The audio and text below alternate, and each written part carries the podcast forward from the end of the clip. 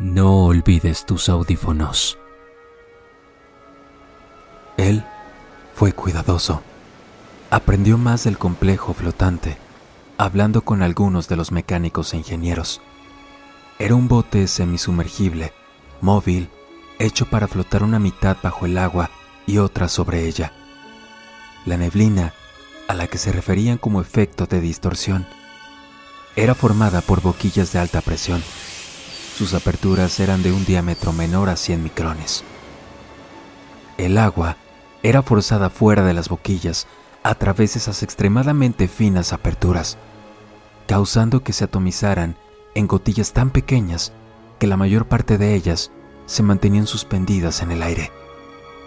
Si alguien, con cualquier equipo medianamente avanzado, quería determinar qué había dentro de la nube, no tendría muchos problemas haciéndolo, pero era suficiente para mantener los botes y naves curiosas alejadas.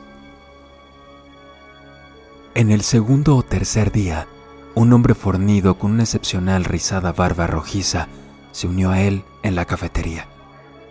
Estiró una gran mano sobre la mesa y apretó la mano de Almond. ¿Qué hay? Jason Hendrix, mucho gusto. Michael Almond. Eres nuevo aquí, ¿cierto? Así es, acabo de llegar. Hendrix dio una lenta y amigable sonrisa que Almond inmediatamente encontró agradable. Pues ninguno de nosotros ha estado aquí por mucho tiempo, así que, ¿qué te digo? Yo llegué aquí hace solo una semana. Él comenzó a comer y casi inmediatamente su barba se llenó de migas y sobras de comida. ¿Y qué te trae este lugar, Michael? Alman pensó por un momento en qué decir. Finalmente, se conformó con decir, "Am, pues me temo que aún están pensando qué hacer conmigo. Oh, sí, Vaya. sé. ¿Y tú, Hendrix? yo soy un piloto, submarinos. Fui entrenado en la marina para pilotar submarinos de tamaño mediano. También hice algunos trabajos con sumergibles para una firma de construcción. Vaya, qué increíble. Seguramente debes disfrutarlo, ¿no, Hendrix? Sí, me gusta lo suficiente. También pasé algún tiempo en un pequeño submarino de un solo tripulante, trabajando para cazadores de tesoros en el Caribe. Tuve que reconsiderar la línea de trabajo cuando me di cuenta de que el tesoro que querían buscar era un bote lleno de heroína. Probablemente una buena decisión, supongo. Sí, probablemente. sí. Aunque tal vez si siguiera con eso, ahora sería más rico. Eso muy drogado. Sí, claro. ¿Crees que tendré el mismo dilema ético con este trabajo? Pues mira, Hendrix, la verdad, no lo creo. Se encontraron el día siguiente en la misma mesa y el siguiente. Pronto Almond comenzó a pensar en Hendrix como un amigo, alguien en quien confiar.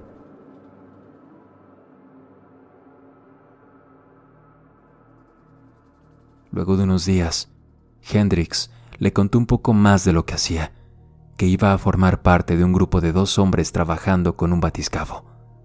Tenía poca experiencia con batiscafos, pero no estaba preocupado. Tenía mucho tiempo hasta que llegaran.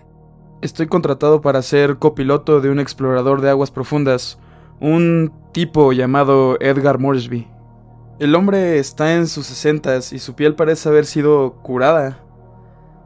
Bebe como si no hubiera un mañana. No tiene mucho de piloto hasta donde yo sé. Dice ser descendiente de Robert Moresby. ¿De, ¿de quién? preguntó Almond. Hendrix se encogió de hombros. No lo sé, no me preguntes a mí. Algún hidrógrafo y oficial naval británico. Lo nombra cada vez que puede. Moresby no tenía interés en salir con Hendrix en las prácticas, diciendo que podía pilotar un batiscafo borracho y dormido. Y a menudo lo hago. Decía Moresby, No hay mejor manera de hacer el trabajo si me lo preguntas. pero siempre que tuviese la opción, prefería beber en la comodidad de su litera. ¿Sabes? Eso me genera un dilema. ¿No puedo salir solo? ¿Qué haría si algo sale mal? dijo Hendrix. Almond esperó unos momentos para no parecer desesperado antes de contestar. Bueno, si surge algún problema, yo podría ir contigo. Nah, estás jugando. ¿En serio lo harías? Sí, claro. Es decir, si se puede, para mí sería un gran honor. Genial, eso sería una gran ayuda. Él Esperaba que Markov se enterara de ello y lo detuviese, pero o las noticias no habían llegado a él aún, o no le importaba que Almand saliera en el batiscafo. No aprendió mucho más, ya sea del batiscafo o de Hendrix, pero por lo menos se mantenía ocupado.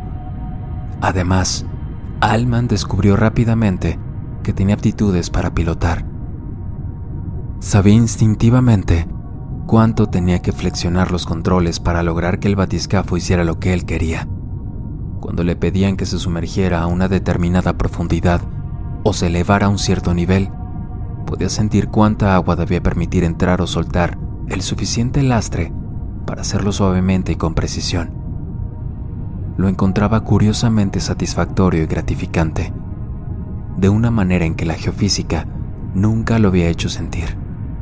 Yo creo que tú deberías pilotar en mi lugar. Punto de control presenta Dead Space Mártir, capítulo 4, El descenso, parte 3. Sí, claro. no, no creo que Markov lo permita algún día.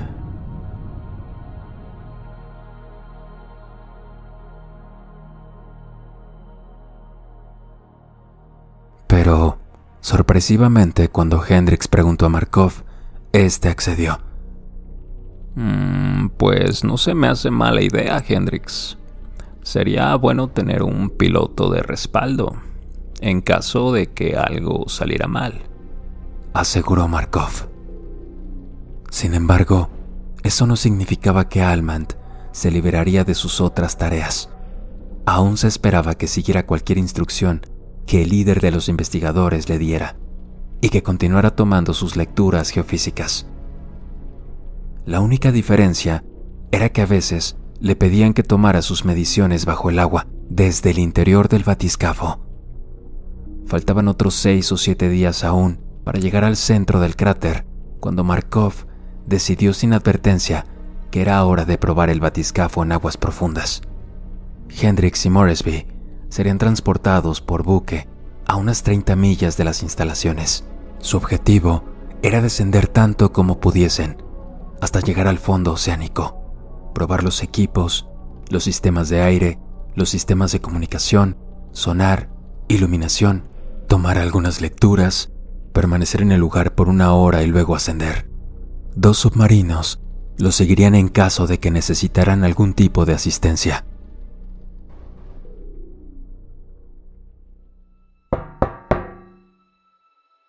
Hendrix se presentó en la puerta de Almand poco antes de su hora de partir. Se veía nervioso. Michael, tengo un problema. ¿Y qué ocurre? Es Moresby. Se emborrachó muchísimo anoche, tan pronto como supo que descenderíamos. No me digas. ¿Y está bien para hacerlo? Ahora mismo no puede ver siquiera. He intentado ayudarlo a recuperarse, pero tengo que supervisar la transferencia del batiscafo. ¿Crees que podrías... ¿Qué? bueno, es que tal vez sería mejor que le dijeras primero a Markov para ver qué te dice. Mira, no quiero hacer eso. Él ya había hablado con Morrisby una vez y le dio un ultimátum. No quiero hacer nada que pueda provocar que lo despidan. Sé que es mucho pedir, pero ¿podrías cuidarlo? Ver si hay algo que tú puedas hacer. Ok, sí, sí. Sí, sí, está bien. Pero que quede claro, no lo hago por Morrisby sino por ti, amigo. ¿Ok? Gracias, amigo. De verdad, te debo una. Sí, claro. Llevaré la cuenta. Alman se dirigió a través de los túneles hacia las cubiertas superiores, hacia la cabina de Hendrix y Morrisby. Todos los civiles deben llevar su Golpeó la puerta. No hubo respuesta. Dudó un momento y volvió a golpear. Cuando aún no recibió respuesta, intentó abrir la puerta, pero ya estaba abierta, así que entró a la habitación. Era un espacio angosto con dos literas. La superior pertenecía a Hendrix, la de abajo a Morrisby.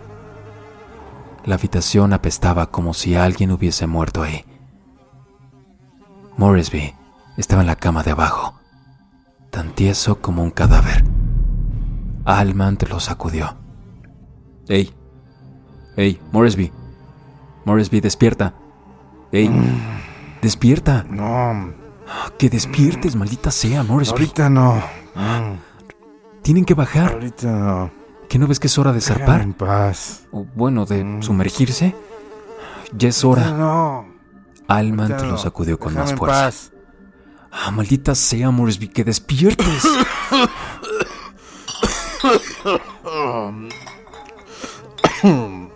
Dame un minuto para prepararme. y tomó una botella del suelo, detrás de la cama. Pásame la botella que aún tenga whisky. Morrisby, no necesitas más. Ya estás muy ebrio. Vamos, levántate, ¿Y quién eres tú para decirme qué necesito? preguntó Morrisby. Intentó levantarse, para después casi caerse. Oh, Vamos, soy un levántate. Moresby, por Dios. Un descendiente de los mejores Sí, sí, marineros. ya, llámese ese cuento. Aún balbuceaba sobre su linaje cuando Almant lo arrastró hasta el pasillo y lo empujó. Mm. Ándale, vamos, Mm. muévete. Déjame en Rápido. paz. Suéltame. Con cuidado, ¿sí? Yo puedo, suéltame. No queremos que te caigas y mueras. Sí que estás pesado, ¿eh? Y lo empujó, Mm. completamente vestido dentro de la ducha, y abrió la llave del agua fría. ¡Oh, está fría!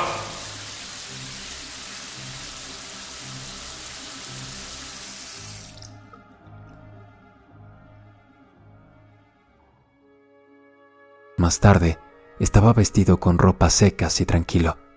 Estaba pálido, su sudor tenía un olor agrio y sus manos aún temblaban, pero estaba más o menos presentable. Morrisby, ¿estás bien? ¿Estás bien, Morrisby? Ah, solo son los nervios. Ok, si tú lo dices. Estaré bien. Una vez esté ahí. Ok, está bien. Pues entonces vámonos. Ah, no le dirás a nadie, ¿o sí, Altman? Dijo Morrisby, Mantengámoslo entre nosotros. rehusándose a mirarlo a la cara. Mira, Hendrix no quiere que lo haga. Si fuese por mí, créeme que lo haría. Ok, ok, ok. Gracias, Altman. Cumplir con el personal de seguridad Guió a. Morrisby hasta la bahía del submarino, donde Markov estaba planeando revisarlos antes de irse. Los pilotos de los submarinos ya estaban ahí. El batiscafo ya había sido transferido. Ok, Morrisby, tú quédate aquí, ¿Y. ¿Y a dónde vas? a buscar a Hendrix.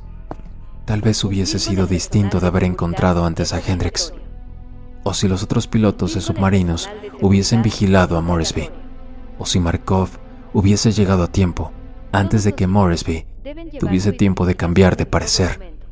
pero le tomó casi media hora llegar. Hendrix y Almant regresaron unos momentos antes de que Markov llegara, y no fue hasta que empezó a hablar que Almant se dio cuenta que Morrisby no estaba en ninguna parte. Markov tomó la revisión muy seriamente. Vestía un uniforme recientemente planchado y estaba rodeado por dos guardias a cada lado. Bien, señores. Siguiendo el protocolo, debo darles las gracias. Así que gracias. Bla, bla, bla. Palabras motivacionales.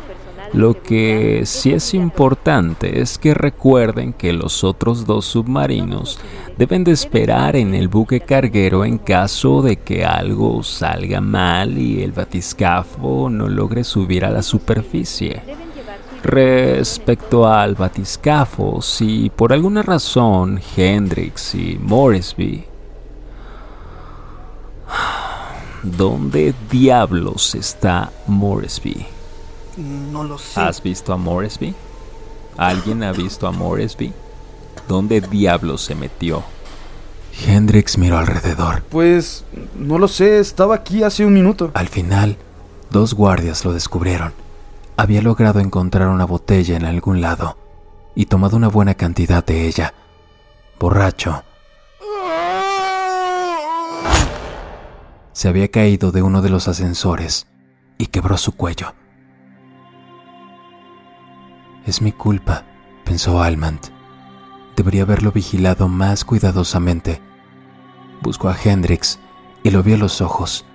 Él estaba pensando prácticamente lo mismo que Almand. Estaba culpándose. Markov, por otra parte, no le tomó importancia a la muerte y rechazó la petición de Hendrix de aplazar la prueba por hoy como muestra de respeto por el difunto. Ay, Hendrix, da igual. Todos algún día tenemos que morir de algo. No importa cuál sea la razón, dijo cuando el cuerpo fue presentado ante él.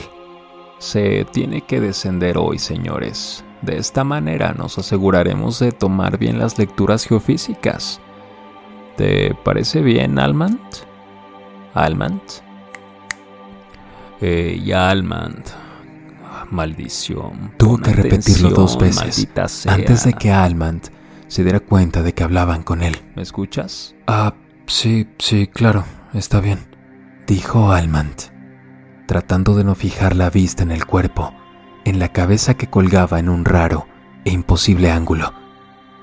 Tomaron un bote hacia el buque en silencio. El batiscafo era remolcado detrás suyo. Una vez ahí, los guardias mantenían el batiscafo nivelado mientras lo cargaban. Todavía estoy algo tembloroso. Viví, viví con Moresby. Lo, lo conocí mucho tiempo. Y después de todo... Está muerto. Si, si no te molesta, me gustaría que tú lo conduzcas.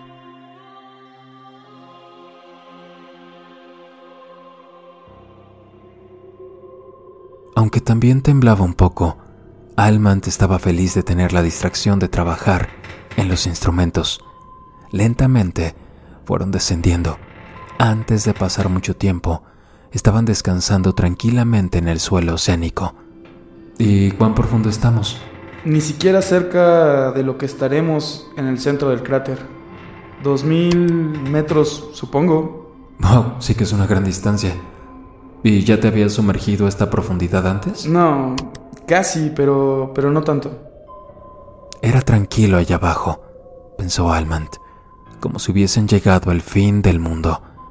Le gustaba escuchar el sonido de los recirculadores de aire, le gustaba mirar el oscuro y casi vacío mundo de afuera.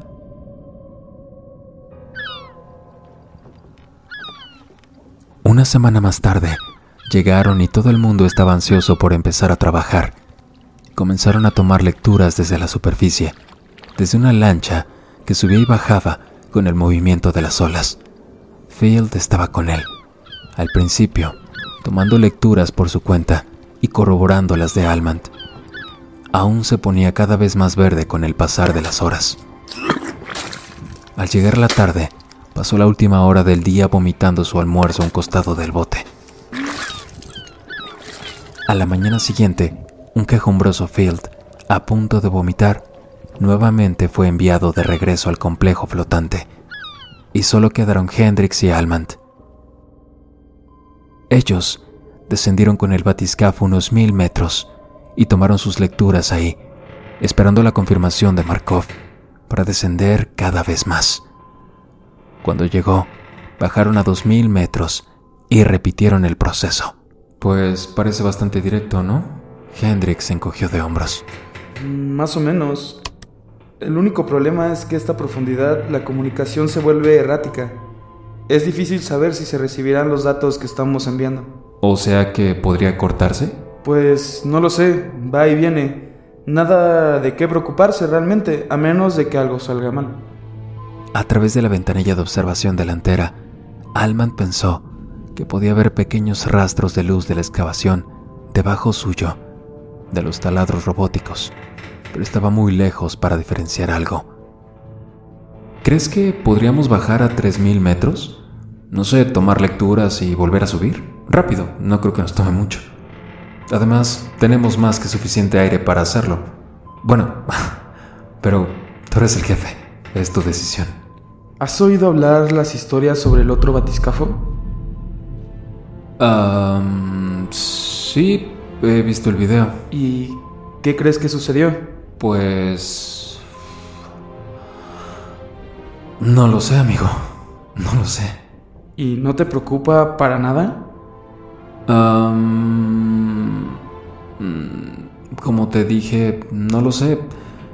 Quiero saber qué pasó, pero no estoy preocupado exactamente. ¿A ti te preocupa? Siendo sincero, decir que sí es poco. Vayamos despacio. No tiene sentido apresurar las cosas. Por otra parte, si estoy leyendo bien, los datos, la señal pulsante está iniciándose otra vez. ¿En serio? Eh, ¿Estás seguro? Eh, es muy ligera. La recibí a 2000 metros, no a los 1000. Pero... pero está ahí. ¿Y qué significará que haya regresado? No lo sé. Tal vez deberíamos seguir bajando. Después de todo, quién sabe cuánto durará, ¿no? Necesitamos grabarla mientras aún se transmite, Hendrix. Pero Hendrix tiene una mano cubriendo su auricular. Mm, lo siento, demasiado tarde. Nos están ordenando que subamos. Se miraron entre ellos un momento. Tú mismo dijiste que las comunicaciones son intermitentes, ¿no? ¿Cómo sabrían ellos si recibimos o no el mensaje? Hendrix sacudió su cabeza. No, no lo sé. Si no tenemos el visto bueno para bajar a los 3.000 metros, debemos subir a la superficie de todas formas. Es el protocolo. Si lo desobedecemos, ¿cuáles crees que serán las posibilidades de que nos dejen subir al batiscafo otra vez? No, no, no, no, no. Lo siento, no podemos hacerlo. Media docena de contraargumentos se dispararon en su cabeza y rápidamente se disolvieron. Hendrix tenía razón. No tenían opción. La señal tendría que esperar.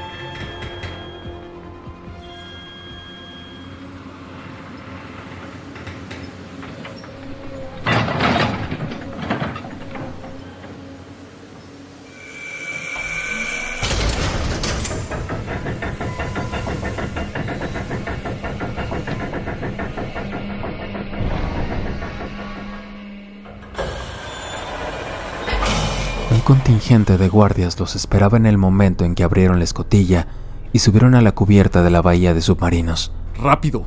Fueron arrastrados hasta el centro de comando, que ya estaba ocupado no solo por Markov, sino también por media docena de investigadores, todos parte del círculo íntimo de Markov, no hombres de Chicxulub. Se veían preocupados. De hecho, se veían muy serios. A ver, a ver, señores. ¿La señal comenzó nuevamente? ¿Están seguros de esto? ¿Y por qué demonios no lo estaríamos? Los instrumentos no mienten, Marco, señaló a los otros investigadores. Pero claro, aparentemente quiere una maldita segunda opinión. ¿Por qué no le pregunta a ellos entonces? Que ellos bajen y que tomen las lecturas. ¿Y ya? Eh, es mucho más débil que antes dijo uno de los investigadores.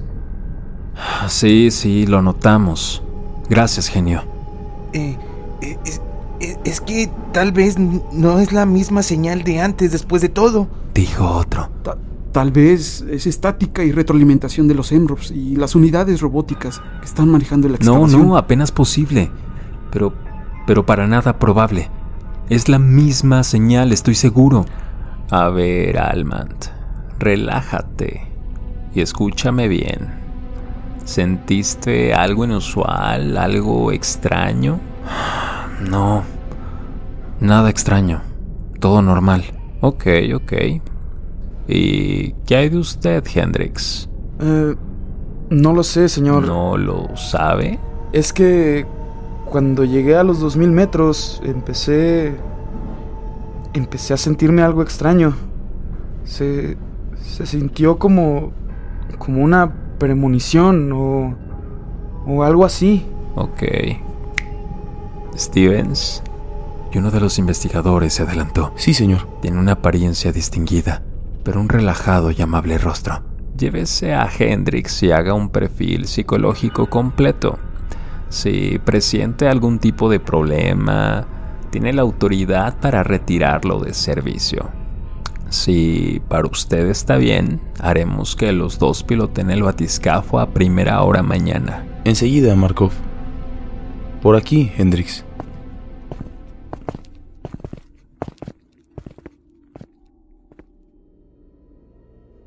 Esa noche, los sueños de Alman comenzaron otra vez. Se levantó, cubierto de sudor en la mitad de la noche, y descubrió que no podía moverse. Estaba temblando de miedo. Pequeños flashes de luz aparecían detrás de sus párpados. Tenía un sentimiento de peligro que no lo abandonaba. Le tomó un largo tiempo darse cuenta de que no estaba en su casa de Chicxulub. Pero cuando lo hizo, la imaginada forma de la habitación a su alrededor se volvió amorfa y vaga. Su corazón comenzó a latir pesadamente y pude oír la sangre correr por sus oídos. El espacio a su alrededor se mantuvo indeterminado, en la oscuridad. Era como si en lugar de estar en alguna parte, no estuviese en ninguna, como si estuviese suspendido en el vacío. Intentó moverse otra vez, pero aún no podía hacerlo. ¿Sigo soñando? se preguntó. Y entonces, muy lentamente, se dio cuenta de que podía estar en el complejo flotante. Ese sonido a su lado podía ser el sonido de Eida respirando en su sueño. De repente, fue capaz de moverse otra vez. Se levantó, bebió un vaso de agua y se acostó otra vez. Luchaba contra el impulso de volver a dormir cuando escuchó un golpe en la puerta. Un, un momento. Era Stevens. Altman, ¿no es así? Sí. Disculpe la hora, pero ¿podemos hablar en otra parte? Altman se puso sus pantalones y su camisa y salió de la habitación, siguiendo a Stevens hacia el pasillo. Por aquí, por favor. Eh, ¿De qué... ¿De qué se trata todo esto, Stevens? ¿Ha notado algo inusual sobre Hendrix? Um, ¿Salió algo mal en los estudios o en el perfil psicológico que hizo el día de hoy? No, no exactamente. No hay nada malo en los escaneos, nada malo en las pruebas tampoco. Pero aún hay algo que no puedo dejar de pensar. No sé exactamente qué es. Se ven muy normal y estable, pero de alguna manera diferente. Pues yo lo vi y lo veo igual. Sí, puede ser.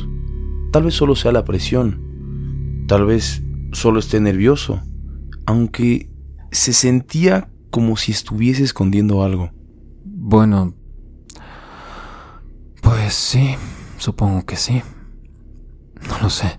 Y ya que tú eres quien va a estar solo con él en la exploración y quien sufrirá si algo sale mal, pensé que sería lo correcto hablar contigo de esto. Pues gracias Stevens, aunque no sé qué decir. Yo lo veo bien. Nunca he tenido problemas con él en ninguna inmersión, nunca sentí nerviosismo alguno. Confío en él. No estoy preocupado por él. De hecho, estoy mucho más tranquilo de estar confinado con él en el batiscafo que si debiera hacerlo con muchos de los que están en las instalaciones. Mira, queremos ser cuidadosos. Sé que puedes entenderlo a la perfección, considerando lo que sucedió con la última expedición. Mm, no queremos que algo salga mal, ¿verdad? Ok, Stevens. Les dejaré saber si podemos continuar.